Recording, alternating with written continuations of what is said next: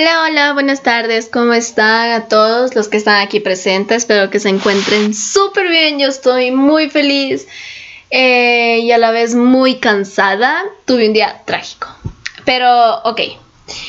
En este guion nosotros vamos a cambiar un poquito nuestro chip del podcast. Vamos ahora a hablar sobre las consecuencias de la violencia intrafamiliar. Hemos hablado sobre la violencia hacia las mujeres, hacia los hombres, hacia los niños e incluso hacia nuestros pequeños animalitos de la familia. Entonces nos va a tocar hablar sobre la perspectiva social, o como mayor conocido, factores sociales entre la violencia intrafamiliar. Este tipo de factores sociales trata de cómo nos afecta en la sociedad. La violencia intrafamiliar, como hemos hablado, la violencia no tiene nada de bueno ya que esto nos afecta de muchas maneras, tanto en físico como psicológico y eso puede llegar a notar la sociedad. El daño que causa la violencia va mucho más allá del daño físico. La violencia provoca depresión, ansiedad, trastornos de salud mental, etc. También contribuye a la aparición de cánceres, enfermedades de corazón, accidentes cerebrovasculares e incluso hasta SIDA. Pues las víctimas de la violencia a menudo tratan de hacer frente a sus experiencias traumáticas adoptando comportamientos de riesgo como consumir tabacos, alcohol, drogas, etc así como con prácticas sexuales de riesgo. En este sentido también la violencia puede provocar una muerte temprana o mala salud durante toda la vida. Te lleva a la muerte, la violencia te lleva a la muerte simplemente mm, no por enfermedades, sino porque te cansas. Te cansas de eso y ya, ya no quieres más. Entonces, eh, la violencia es un tema muy delicado que nosotros debemos tratar de conversar, reflexionar y sobre todo em, aprender un poquito a controlar nuestra forma de reprender o simplemente darnos cuenta de lo que estamos haciendo mal. Cuando se ponen en perspectiva esas consecuencias sanitarias, considerando el gran número de personas afectadas, se empieza a descubrir la enormidad del problema.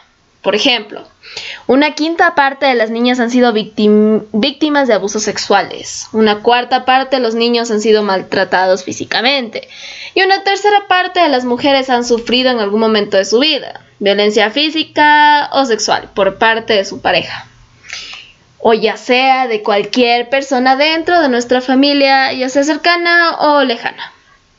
Ahora bien, no tenemos que ser fatalistas con respecto a la violencia, ya que es predecible y prevenible. Perdón, ando medio trabado. Cuando trabajaba en los centros para el control y la prevención de enfermedades, nos podemos dar cuenta de que la violencia se puede afrontar de manera eficaz con iniciativas de salud pública muy parecidas a las utilizadas para controlar enfermedades. Las conclusiones del informe me parecen alentadoras. Por ejemplo, en muchos países se habla ahora de la violencia como problema de salud pública. Y cada vez son más los países que están elaborando y aplicando programas y leyes para la prevención de la violencia y estableciendo servicios para las víctimas. Las estadísticas indican que se está avanzando en una buena dirección, ya que está disminuyendo muchísimo los casos de violencia en nuestra familia. El número mundial de homicidios, que asciende a 475 mil, sigue siendo inaceptablemente alto, pero supone una disminución de un 16% con respecto a la cifra correspondiente a 2000. En los países de ingresos altos, ese descenso es aún mayor, pues se sitúa en un 39%. Ahora bien, queda mucho por hacer. Para el informe sobre la situación mundial se examinó la ejecución de 18 programas de prevención de la violencia, considerados inversiones óptimas. eh, una cadena de leyes relacionadas con la prevención de la violencia y diversos servicios para las víctimas de la violencia con que todos los países deberían contar. Se concluyó, por ejemplo, que solo una tercera parte de los países han puesto en práctica los 18 programas de prevención, como los de desarrollo de aptitudes para la vida, para prevenir la violencia juvenil, de educación de los padres para prevenir la violencia infantil y de apoyo a los cuidadores para prevenir el maltrato a las personas mayores. Eh, pues esto están haciendo muchas universidades o tal vez leyes de muchísimos países, están incrementando eh, muchísimas formas de dar a conocer a las personas que la violencia no está bien. Esto lo dijeron y vino de información de un centro de control para la prevención de enfermedades. Y esta es su continuación. También se determinó que, aunque la mayoría de los países cuentan con disposiciones legislativas para la prevención de la violencia, solo la mitad de ellos han informado que esas leyes sobre la violación la violencia doméstica, las armas en la escuela o maltrato de personas mayores se aplican plenamente.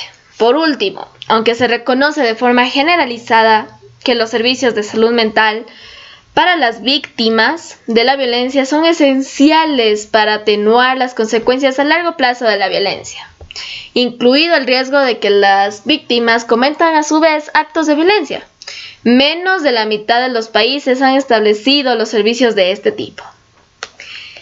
La OMS ha prestado ayuda a los países para reforzar su respuesta a la violencia y es mucho el camino recorrido desde finales de la década de 1990, hace muchos años ya. Espero que en este nuevo informe la adopción de la reciente resolución de la Asamblea Mundial de la Salud, los actuales esfuerzos para elaborar un plan de acción mundial y de las deliberaciones en curso sobre los objetivos de desarrollo sostenible para después de 2015 contribuirán a situar las iniciativas nacionales e internacionales de prevención de la violencia en un nuevo nivel. Pues como dijimos, la violencia no es un juego, la violencia es un tema muy serio. Solamente ponte a pensar, un tipo de violencia te puede llevar a la muerte. Hasta ahí es algo muy serio. Sin embargo, tú te puedes meter en líos eh, más como políticos o te puedes meter en líos judiciales. Porque si es que alguien te llega a ver cometiendo este tema, te puede demandar. Simplemente porque es, es tan normal que te demanden simplemente por la violencia. Por eso esto es un tema muy, muy, muy peligroso. Tiene muchísimos riesgos. Por eso debemos de pensar bien antes de cometer algo así. Pues aquí en este guion simplemente hablamos de de que está bajando. Está bajando. Con muchísimos programas está bajando las situaciones de violencia. Sin embargo, las personas se siguen dando cuenta de que existen aún. Porque simplemente cuando tú tomas un tipo de casos como este, tú cambias totalmente tu forma de ser o simplemente se nota en lo físico y empiezas a pensar de otra forma. Entonces, quedamos en que la violencia no está para nada bien. Muchísimas gracias por estar aquí. En el siguiente guion hablaremos sobre la... ¿Qué piensas la psicología y cómo nos afecta en la psicología sobre este tema? Muchísimas gracias por escucharme. Espero tengan linda tarde. Chao.